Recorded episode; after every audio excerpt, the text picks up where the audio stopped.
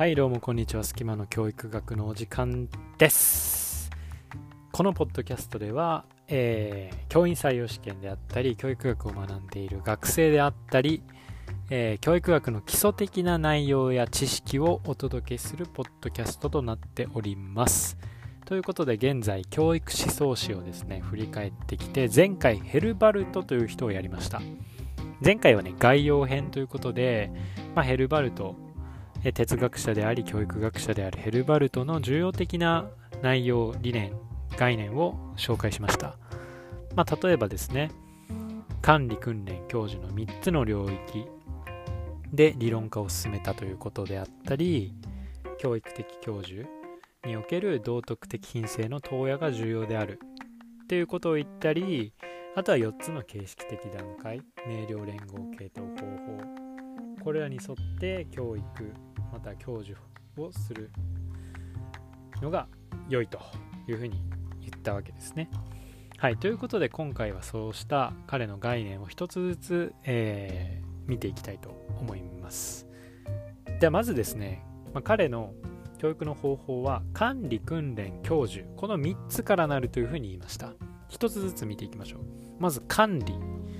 これはですね教育的状況を秩序づけるための営みというふうに定義されます、まあ、要するに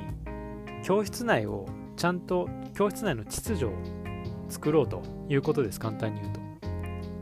まあ時にですね懲罰要するにご褒美とかを与えたりして子どもたちの心情に直接的に働きかけることによって、まあ、この教室内に秩序をもたらそうというわけです。まあこれでも大事ですよね。まあ今の学校教育でも普通にやりますよね。まあ、どんなに先生がさあのいい方向に導こうとしても、まあ、そのどんなにその先生がいい授業をするとしても、まあ、子どもたちがその先生の話をちゃんと聞かなかったら授業って成立しないですよね。はい、なのでそうした教室内の秩序であったりその指示にちゃんと従うように、えー、子どもたちをまあ、管理っていう言い方がちょっとね、なんか、まあ、ネガティブな響きを持ちますが、まず秩序づけるための営みとして管理が重要であるというふうに言ったわけです。はい。まあ、まさに悪い部分を正していこうと。まあ、重要なのは子供たちの心情に訴えかけるというところですね。はい。じゃあ次の訓練。これは何かというと、これは、まあ、管理とよく似てるんですけれども、さっきの管理がこれはしちゃダメだよ。これはそれをするなと。いう感じで、まあ、子どもたちの行いを正す。そういうふうに命令的に、えーまあ、ある意味管理をしていく過程だった。のに対して訓練っていうのはそこからさらにいい方向に子どもたちを持っていこうとする。難しく言うと精神投与のための配慮をしようという内、要するに子どもたちの心情に、まあ、直接的に働きかけてこうしちゃダメだよ。そうじゃなくてこうするんだよっていうふうに子どもたちのいい方向に人間形成していく。そういう意図を持って子どもたちに働きかける。これを訓練というふうに言うわけですね。はい。まあ例えばですよ、まあ、教室の中で、まあ、騒ぐなと。教室の中を走り回るなと。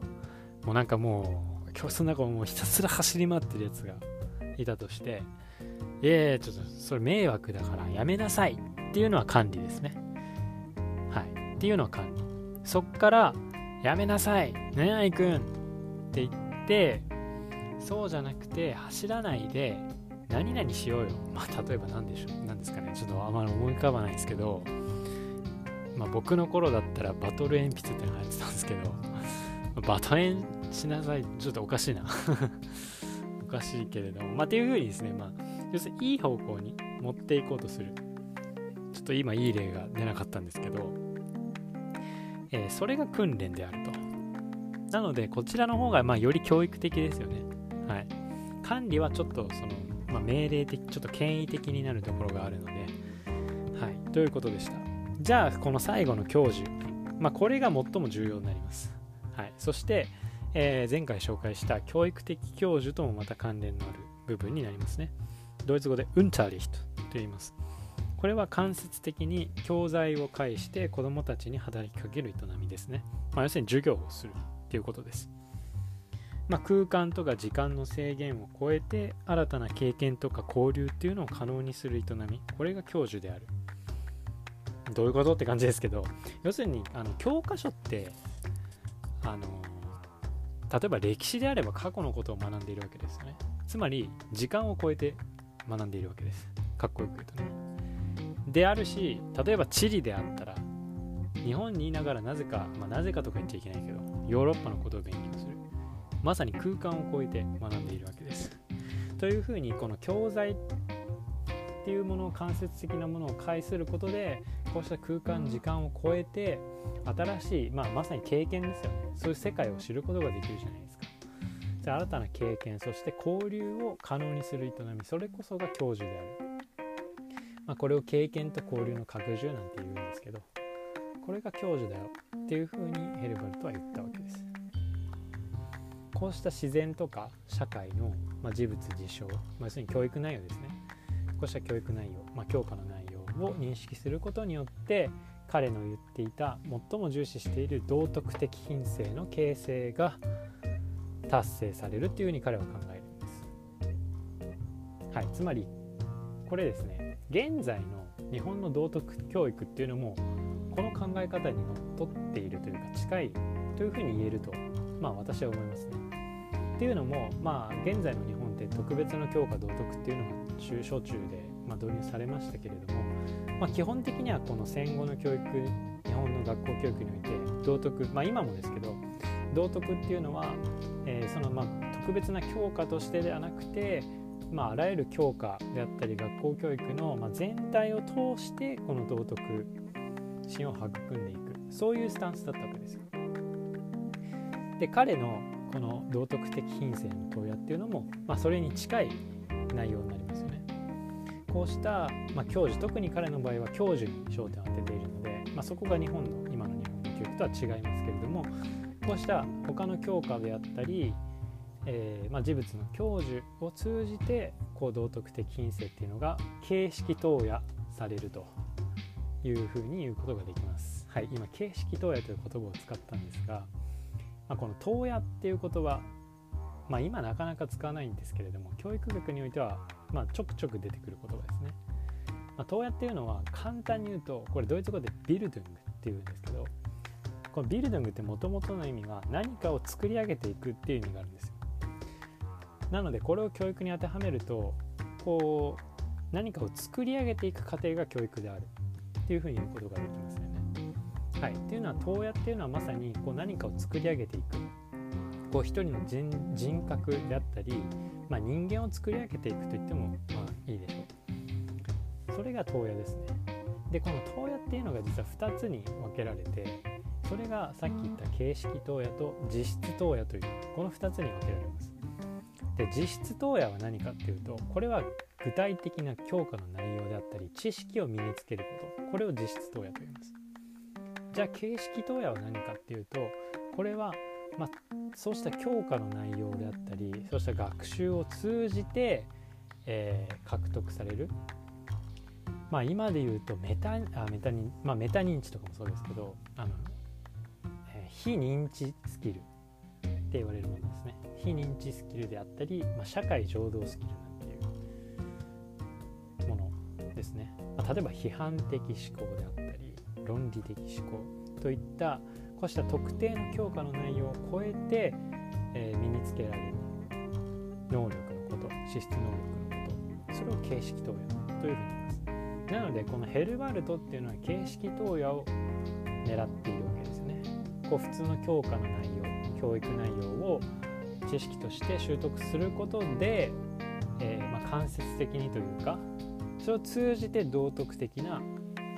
品性も身についていくとこれを彼は教育的教授というふうに言ったわけなんですよ。はいまあ、ドイツ語で言うと Eigentliche Erziehung っていうふうに言いますね。じゃあそれを実際に行っていく教授の過程というのがさ、えー、前回述べた4段階の段階的形式的段階というふうに言います。明瞭連合系統方法という流れに沿って、えまさに教授が行われるというふうに言ったわけです。まあ、彼の場合これ一応教授法とはいうものの、まあ、認識論に近いんですよね。この具体的な、まあ、あの授業の段階というよりはこういう認識に沿って、まあ、子どもたちは事物をかあの概念を獲得していくっていうどちらかというと認識論的な形式的段階というふうに言えます。で実はその実際のテクニックとしての教育的あの形式的段階っていうのは彼の弟子たちがあの普及させていくことになります。でこの明瞭連合系統方法は何かっていうと明瞭っていうのはまず一つの対象にとどまって他の対象意識から除外すること。簡単に言うと新しい教育内を学ぶことですね、まあ、例えば前回であれば直感教授というものを学びました。これが明瞭にじゃあ次連合これはえ明瞭された事物をすでに習得している知識であったり事物と比較関連付けたりする。まあ、一つの対象から他の対象へっていうふうに、まあ関連付けを行う。なので例えば前回習った直感教授っていうのを明瞭しましたと。そうしたらこの連合の過程ではこれまで習った知識と結びつける。なので例えば、えー、ルソーのとこであった例えば消極教育とかねと結びつけるわけですね。まあ、彼らはねとかどんな関係があるんだろうっていうふうにこう結びつけていくわけです。で系統これは結びつけられた表彰を秩序づける営みですね。要するに、えー、明瞭連合を得て獲得した知識そして既存の知識を、えー、結合させて秩序を与えると。なので、まあ、個々の対象を考えていくわけです。なので今回習った直感教授そしてルソーの消極教育これらにどんな秩序、まあ、どんな関係があるのかっていうことを考えていくと、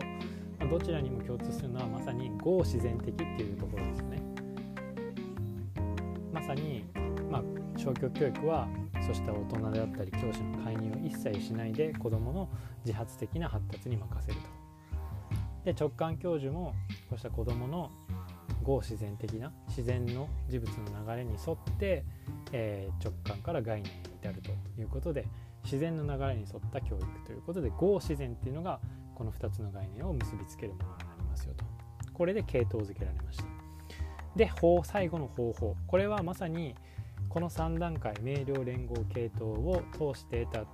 知識概念。これをえ他のものに応用する。他の知識や概念に応用する。これが方法になります。なので例えば今回の消極教育と,、えーと、直感教授。これが合自然っていう関連がありました。じゃあこれを実際他に何かに応用しようということで実際に明治時代の学生でによってできた日本の公教育学校では彼のこの直感教授そしてこの合自然的な教授っていうのが行われましたということで、まあ、応用されたと、まあ、このような段階を得て、えー、知識ですね。教授っていうのが行われていく教育が行われていくというふうに、まあ、ヘルバルトは考えたわけです。はい。すでにねちょっと長くなってるんですけどここで終わりにしましょうか。はい。実はヘルバルトもう一個ね大事な大事な、えー、概念があるんですけれどもそちらはまた後ほどお届けしたいと思います。バイバイ。